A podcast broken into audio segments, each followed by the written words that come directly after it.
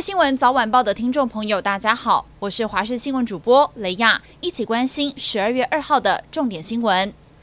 一年一度的艋舺青山祭在今天二号下午登场。不过今年张姓炉主有案在身，一度是遭到了通缉，所以出现了史上第一次青山宫绕境没有炉主的情况。加上名人会条款上路，禁止帮派分子穿着印有帮派名称的字样服装，警方是派出了超过四百五十名警力到场，就是要避免冲突发生。青山宫的总监则是回应，就算没有炉主，今年也一样热闹。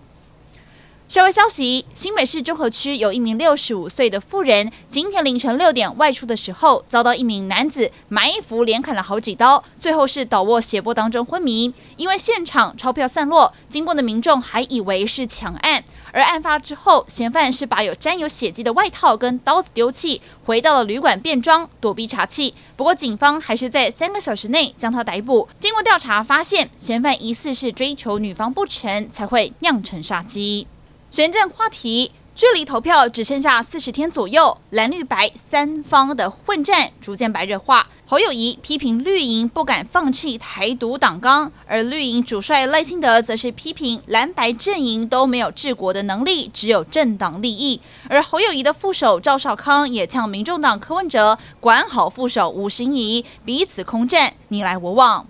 而民众党副总统参选人吴欣盈今天下午则是来到了新北中和，为党籍立委参选人邱成远站台。不过就在活动开场之前，现场有人昏倒，包含多名的民众党市议员以及立委参选人都有上前关心。事后，民众党则是发出声明表示，吴欣盈原本也想要靠近，但是却被国安阻拦。而吴欣盈接受平面媒体时，也特别坦诚，其实到了早上登记的时间，才知道自己要当副总统了。我国在南美洲的友邦巴拉圭，近期是遭到一个冒牌的国家诈骗。有一个自称是凯拉萨合众国的南美洲岛国和巴拉圭农业部签署了一个合作备忘录，宣称会提供许多农业上的协助。没有想到这个国家根本就不存在，创办人只是一名印度公民，而且还因为多项罪名遭到了通缉。而这样一个谁都没有听过的国家，除了骗倒了巴拉圭之外，还曾经派代表出席了二月的联合国大会。